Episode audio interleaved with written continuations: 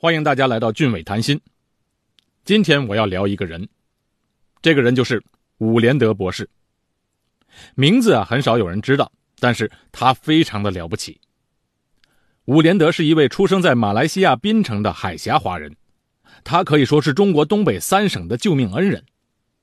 所以，我们这一期节目特别要介绍他，而且这一期节目的策划人是一位长春人，东北人，更加有说服力。他就是我们的王希同学。王希同学刚刚通过了律考考试，大好前程在前面等着他。好，我们接下来就讲一讲伍连德到底有什么能耐。现在我们让时钟倒转，时光倒流，回到一九一零年的中国东北。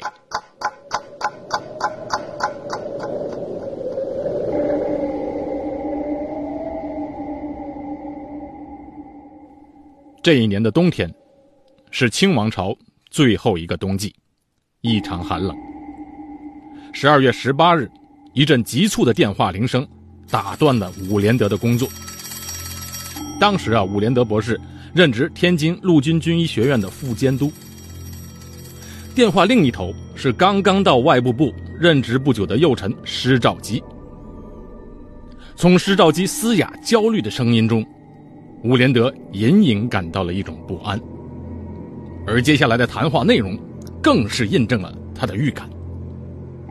施肇基要求伍连德火速进京，并告诉他一个惊人的消息：东北发现了不明疫情，吉林和黑龙江已经死亡三万余人，并且疫情有迅速向关内以及国外蔓延的态势，情况万分危急。一个星期后，也就在一九一零年的十二月二十四日，西方人的平安夜，伍连德只带了一名尚未毕业的学生，天津陆军军医学堂高材生林家瑞，还有一台显微镜、一部徕卡照相机，来到当时疫情最为严重的哈尔滨。而此时的哈尔滨的疫情，却远远比他预料的还要严重的多，家家户户关门锁窗。街上死尸多于活人，一具具还没有来得及掩盖的棺木横七竖八地摆在街上。街面上的死岛随处可见。因为这种病只要被传染到，最快的当天就能致人死亡。所以有些人出门时还好好的，可是在外面或者回家的路上，却突然的倒在了地上，就这么死了。情景之凄惨。令人目不忍睹。当时的背景就是这样，一片凄惨。那伍连德有什么本事去对抗这样的几百年一遇的罕见的疫情呢？我们先来介绍一下他。伍连德字兴廉，祖籍中国广东新宁（现在的台山县）。一八七九年三月十日出生在当时的海峡殖民地马来西亚的槟城。他的家庭条件非常不错，父亲是开金店的，所以为伍连德日后求学之路奠定了坚实的经济基础。伍连德七岁时考入了当地英国人设立的槟榔屿公学，接受了十年制教育。一八九二年，年仅十三岁但成绩优异的伍连德进入优等班学习，四年后成为一八九六年度唯一一名女皇奖学金获得者，从此进入剑桥大学深造。在一八九六年至一九零三年，伍连德留学剑桥大学的七年间，拿下了四个学位，分别是文学学士、医学学士、外科学士和医学博士。我们现在的人对他不太熟悉，但是当年力推戊戌变法的梁启超先生对他的评价是非常之高的。他评价说：“科学输入垂五十年，国中能与学者资格与世间相见者也。”伍兴廉博士一人而已，能让梁启超先生如此盛赞的人可不多见。伍连德在一九二六年创办了哈尔滨医学专门学校，现在的哈尔滨医科大学的前身，任第一任校长。一九二七年，国际联盟卫生处聘伍连德为该处中国委员。一九三零年，任上海全国海港检疫管理处处长，季监，兼任上海海港检疫长所长。一九三一年，代表南京国民政府卫生署刘瑞恒署长出席国际联盟卫生会议，在上海主持召开第一届简易学术研究会。伍连德博士还有一个耀眼的光环，很多人不知道，他是第一个获得诺贝尔奖提名的华人。他在1935年获得诺贝尔生理学或医学奖的提名。因为诺贝尔奖评选有规定，被提名人名单必须要保密五十年，所以直到五十年后，我们才知道，原来在1935年的时候，竟然已经有一位华人获得过诺贝尔奖的提名。尽管伍连德当时有英侨民身份，但是在诺贝尔奖候选人表中，国家一栏仍填为中国。这是已公开资料中首位被提名诺贝尔奖的中国人。按理说，获得诺贝尔奖提名本是一件值得炫耀的事，然而伍连德却闭口不谈，以至于这段光辉历史和自己的名字一直被淹没在沧桑的烟云中。他不仅是中国现代医学的先驱，是中国公共卫生学家、医史学家，更是蜚声世界的医疗防疫专家。好了，光环和头衔说了这么多，接下来就讲讲他是怎么取得这样大的成绩和贡献的。接到了电话，伍连德博士赶到了中国的哈尔滨。初步检验后啊，可以基本确定这个病就是鼠疫。后来我们知道，这场数百年不遇的大鼠疫啊，吞噬着当时东北整整六万条生命。虽然整整付出了六万条生命的代价，但是我们还是值得庆幸，因为在欧洲以前发生的黑死病，当时就是鼠疫，黑死病在欧洲可是消灭了欧洲一半的人口。想要查明病因病理，尽快控制住疫情。当时必须要实施尸体解剖，进行生化实验。这个在今天看来再正常不过的手段，在当时的中国却很难实现。试想，曾经为了剪头发都可以以死相争的中国人，怎么能允许尸体被剥光、抛开，再被取心挖肺呢？这种医疗科学行为严重冲击了封建王国的人们的道德观念。可当时每多耽误一天，死亡人数。又不知会怎样成百上千的往上增加呢？年轻的伍连德陷入了艰难之境，在多方的努力下，三天后，伍连德终于得到了一具可供解剖的疾病尸体，但不是中国人，而是当时居住在中国东北的一个死于鼠疫的日本女人的尸体。为了避免不必要的麻烦，在临时搭建的实验室中。吴连德带着两名助手进行了秘密的解剖研究，经过反复的实验研判，最终确定了致病原因——肺鼠疫。肺鼠疫的传播比普通鼠疫还要危险，因为普通的鼠疫是经过跳蚤叮咬，然后通过血液传播的，而肺鼠疫可以直接在人与人之间通过呼吸和飞沫传播，这也就解释了为什么疫情。会传播的如此迅速。那么这个鼠疫是怎么来的呢？罪魁祸首是一种鼠科的动物——旱獭。旱獭就是土拨鼠。原来啊，二十世纪初，人们发明了一种工艺，只要对旱獭的皮毛进行适当的加工，它的成色啊就跟貂皮一样。所以一时间，旱獭皮成为世界皮革市场的新宠。价格呢连年上涨，一九一零年，每张旱獭皮的售价比一九零七年猛涨了六倍多，所以巨大的利润吸引了众多的中国和俄罗斯的商人，他们纷纷招募华工捕杀旱獭。一九一零年，从满洲里一地出口的旱獭皮，就由一九零七年的七十万张增加到了两百五十万张。那个时候。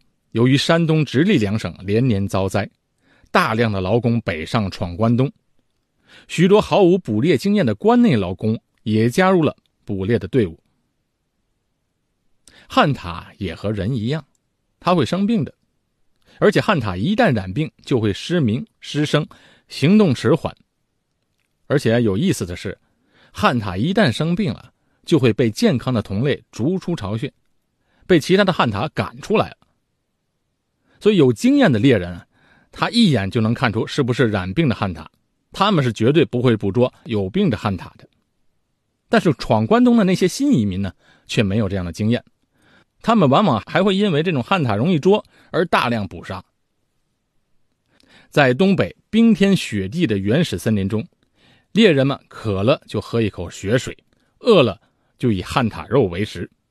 鼠疫病毒就是这样，最先由病旱獭传给了这些捕猎者。这些猎人捕到十几条旱獭，剥了獭皮之后，他们就会寄宿客栈。而当时的客栈简陋之极，往往几十个人挤在一张大炕上。冬天为了保暖，这里的门窗紧闭。一旦有人感染鼠疫，全客栈几乎无人能逃。当时很多染病的华工被俄罗斯人驱逐回国，他们沿着铁路一路往南，疫情就很快传遍了东北平原。调查清楚了病源之后啊，伍连德开始着手控制疫情的进一步发展。第一步，就是让所有人佩戴一种特别的加厚口罩。这后来就被称为伍连德口罩，这种口罩就是当年的 N95 啊。直到今天，这样的口罩还在呼吸类传染病疾病的防治工作中被广泛使用。随后，伍连德要求清政府建立医院，集中收容病人。他还在哈尔滨建立了鼠疫研究所，被疑似感染者进行隔离，同时限制交通，隔离疫区，加强铁路检疫。我们现在来看这些措施。那是再平常不过的，可是，在当时的中国，隔离那是首创的。伍连德是第一个在中国实施隔离措施来控制疫情的。其实，对付传染病最有效的方法，到今天还是一样，那就是隔离，阻止病毒的传播。而就在伍连德争分夺秒的控制疫情传播的时候，一个新的危机又出现在他的面前。眼看着春节马上到了。一旦开春，病毒就会有了适应的繁殖环境，疫情极有可能再一次爆发。为了尽快消灭病源，吴连德决定再一次挑战沿袭千年的古老传统——焚烧尸体。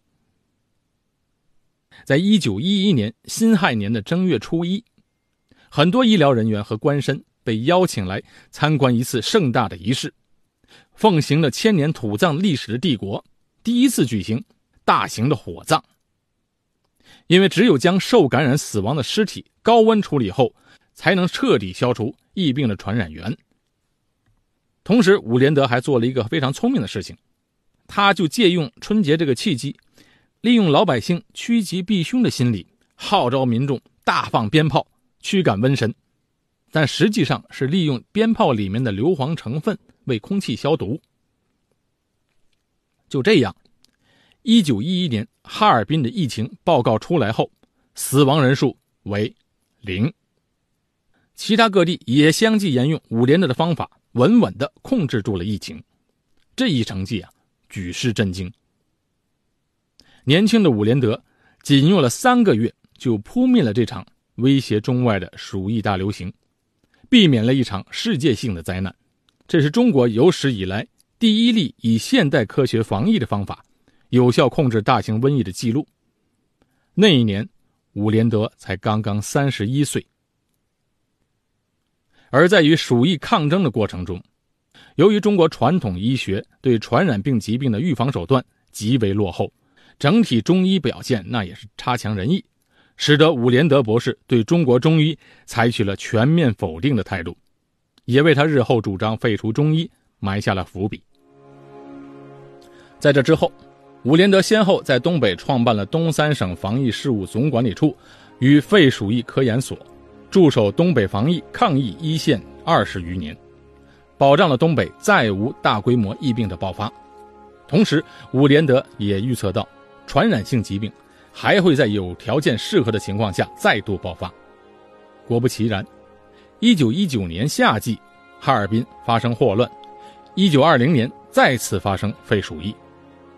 但是由于伍连德已经建立起防疫网和防控措施，加之第一次扑灭鼠疫的宝贵经验，使这两次的死亡人数远低于当时最先进的英国。伍连德先生啊，作为一个海峡华人，对我们中国东北是特别有恩的。在当时的医疗条件下和普遍医疗水平低下的情况下，我们很幸运的遇到了他。作为一位现代科学和医学的实践者，及时的挽回了局面，使得中国和大规模死亡疫情擦身而过，真的是非常的幸运。如果没有伍连德博士，这场疾病夺走的中国百姓将不是六万，而很可能是十倍、百倍于这个数字。伍连德后来还帮助创建了中国红十字会，还策划收回了中国海关的检疫权。一九三七年，伍连德举家重返马来西亚，定居在怡保市，开设私人诊所。一九六零年一月二十一日，伍连德病逝于马来西亚槟榔屿，享年八十一岁。防疫斗士传奇的一生结束了，今天的故事也接近了尾声。我们应该心怀感恩，永世铭记伍连德这个令世人敬仰的名字。这一期节目就到这里，好，我是高俊伟，在新加坡为您录制，感谢朋友们的收听，下期见。